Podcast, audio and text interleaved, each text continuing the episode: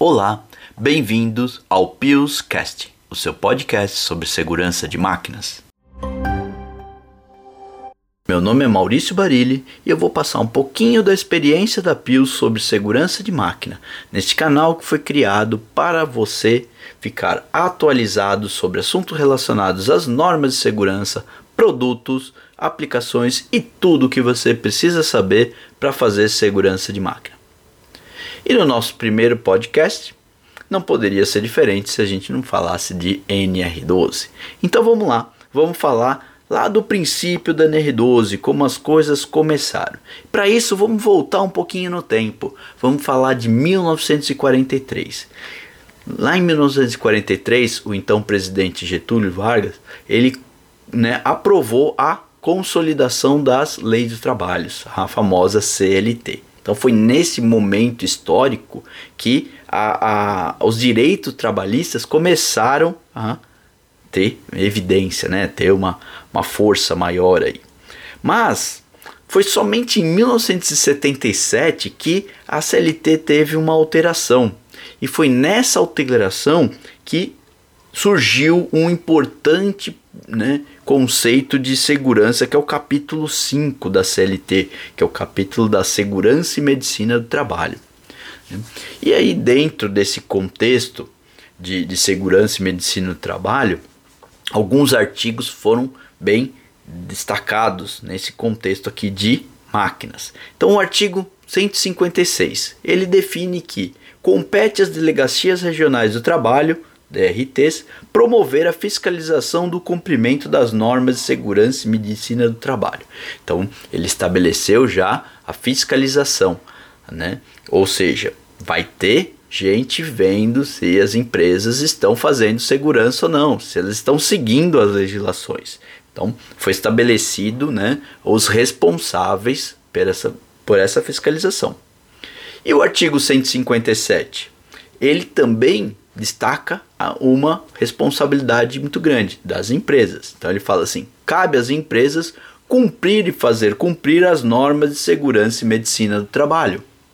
Ou seja, ele coloca a responsabilização de realizar segurança, no caso aqui de que a gente está falando de máquinas, para a empresa. A empresa é obrigada a cumprir as normas. Então, por exemplo, se ela compra uma máquina que não tem segurança, ela é obrigada a fazer segurança. Então fica definido, ou ela compra a máquina, ou, né, é, já com segurança, né, ou ela faz a segurança para a máquina. Então a responsabilidade é da empresa cumprir as legislações. Também tem o artigo 186, que ele fala: o Ministério do Trabalho estabelecerá normas adicionais sobre proteções e segurança de máquinas e equipamentos.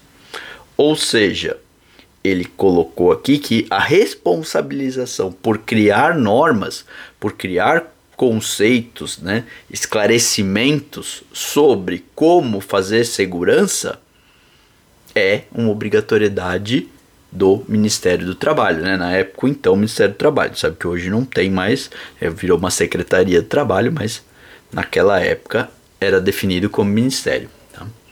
Então, no ano seguinte, né, 1978, o então Ministério do Trabalho sancionou uma portaria que aprovou as 28 primeiras NRs, as nossas normas regulamentadoras, que nada mais são do que leis, né? Por quê? Você tem o conceito de norma, mas ele é pertencente à CLT. A CLT é uma legislação.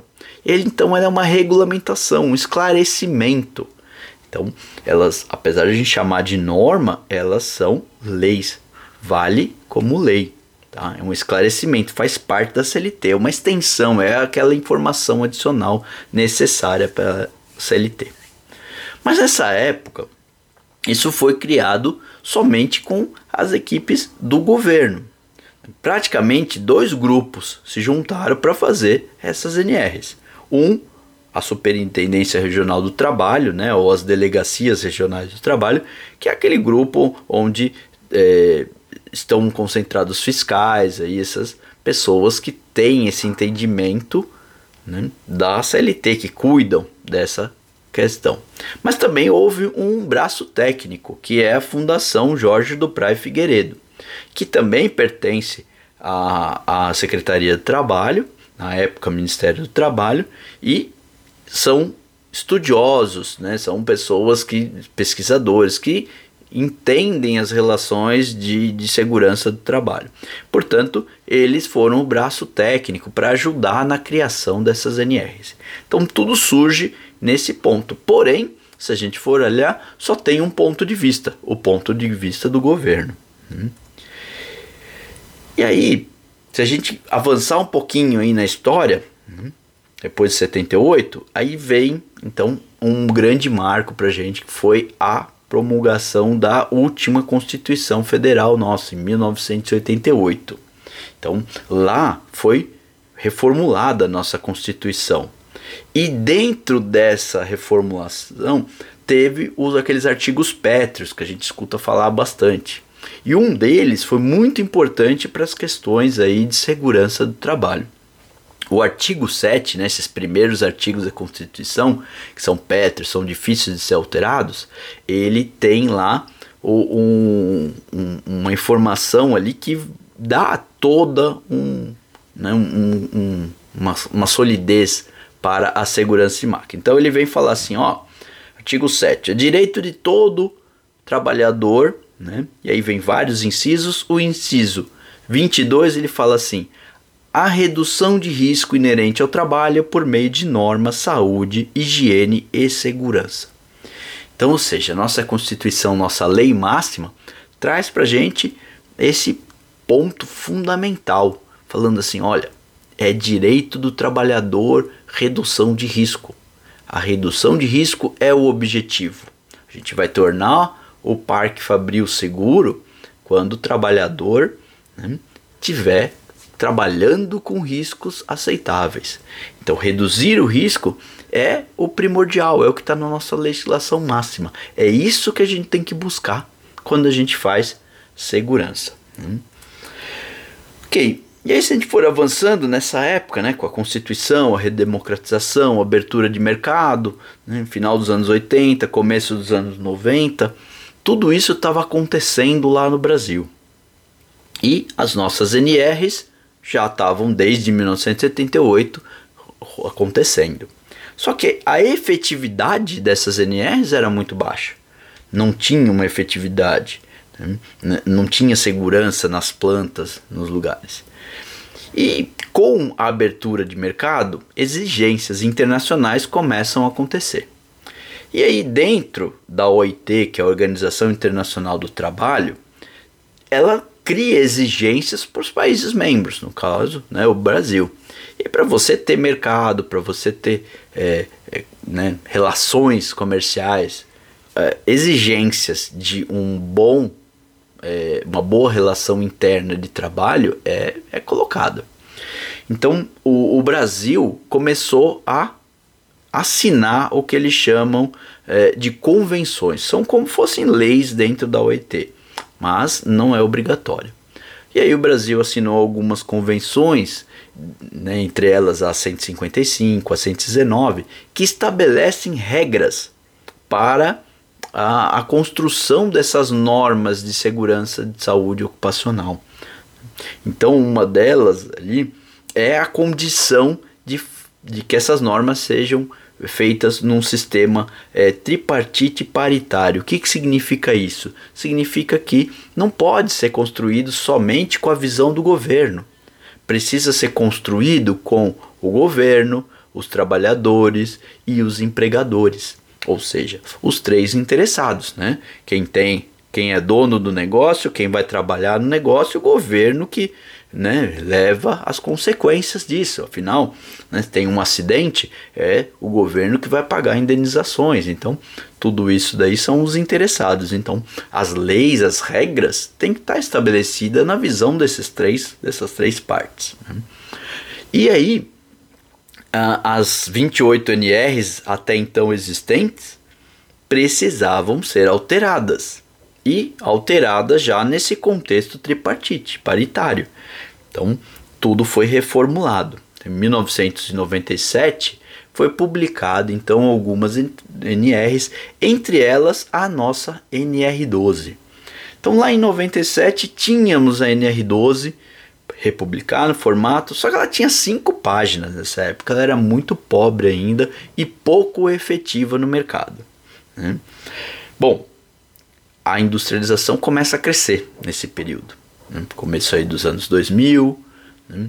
muitas indústrias, a produção aumentando. Isso significa o quê? Mais acidentes. Quanto mais pessoas trabalhando, mais acidentes pode ocorrer. Quando você não tem bons controles. Bom, o que, que precisou ser feito? Precisou ser reavaliado esse contexto. E aí observou o que está funcionando hoje. O que estava funcionando eram os programas estabelecidos, por exemplo, o PPRPS, que era um programa estabelecido entre uh, os sindicatos dos metalúrgicos e as indústrias. Né? Essa máquina, as prensas, né, esse programa que trata de prensas similares, era uma máquina que causava muitos acidentes. E esses programas estavam criando efeitos no conceito de redução de acidentes. Então, ele era uma boa prática, era algo que funcionava. Diferente da NR12, que não tinha efetividade nenhuma. Outros programas, como programas de injetoras, programas da indústria de calçados, também estavam tendo uma boa efetividade. Então, o pessoal, vendo a necessidade né, de melhorar a NR12, foi atrás do que era efetivo, do que era bom. Então, esses programas, estavam rolando, né, que estavam se espalhando pelo Brasil, é, normas internacionais, principalmente a diretiva de máquina da Europa, que tinha uma efetividade muito forte. Então a NR12 foi reformulada em dezembro de 2010 e ela assumiu o corpo que ela tem hoje, com todas essas influências. A gente vê até hoje essa influência o próprio né, conceitos aí de, de segurança de máquina está muito relacionado com as diretivas europeias. E também o, o, até as, a, os anexos que a gente tem ali também traz essa influência. Você vê que a gente tem o anexo 8, que fala sobre prensa, tem o anexo 9, que fala sobre injetoras, né? tem anexo de, de, de indústria de calçado, enfim. Todos esses elementos são influências que a NR12 teve ao ser reformulada em 2010. E aí ela foi estabelecendo prazos para o pessoal ir se adequando, apesar que a gente viu que nessa época muitas pessoas não deram atenção a esse fato. E a fiscalização ficou mais né, severa ali, foram mais taxativos em fazer com que a NR12 acontecesse. Então, alguns itens tiveram prazos mais longos, de 5 anos, outros 2, um ano e meio, 6 meses, e conforme os itens foram passando seus prazos, a fiscalização começou. Então, efetivamente, você vê uma forte fiscalização ali é, em 2012, né, dois anos ali depois, já que foi no final de 2010 a sua publicação. E a NR12 começou a pegar para valer né, efetivamente na indústria. E ela veio com muita força, com bastante fiscalização, e ao longo de todos esses anos, desde 2010, ela vem se modernizando, porque o conceito do tripartite paritário é uma comissão permanente, eles estão sempre se encontrando para poder atualizar a NR12. A ideia é que a NR12 esteja alinhada com novos conceitos, né? com, é, com sistemas aí que possam surgir. Então ela tem que estar tá moderna, alinhada. Para isso que eles vão conversando, vão tentando se entender para criar essas atualizações. Tá? E a última atualização aconteceu em 2019, exatamente dia 29 de julho de 2019, onde ela sofreu uma excelente na minha opinião, né, atualização com foco em alinhamento de, conhecimento, de conceitos internacionais. Então, muitos pontos ali da NR12 que estavam é, restritos a, a conceitos brasileiros, podemos dizer assim, tomou um rumo que pode agora estar alinhado com conceitos internacionais. Então, isso é muito bom. Por quê? Beneficia quem quer comprar máquina de fora, já que ela vai vir com conceitos internacionais, vai estar adequada para NR12, vai ficar bom para quem vende máquina, porque fazer máquina para o Brasil ou fazer máquina para fora vai estar alinhado. Então esse alinhamento é muito interessante, traz benefício para todo mundo. Então o NR12 sofreu uma boa mudança aí nessa última atualização e nos coloca mais alinhado com outros países aí, internacionais reconhecidos em segurança de máquina. Então é isso, pessoal. Espero que vocês tenham gostado desse podcast. A gente vai ainda ter muitos outros, vamos falar muito mais de máquina. Não percam o nosso próximo Pillscast. Muito obrigado, até o próximo.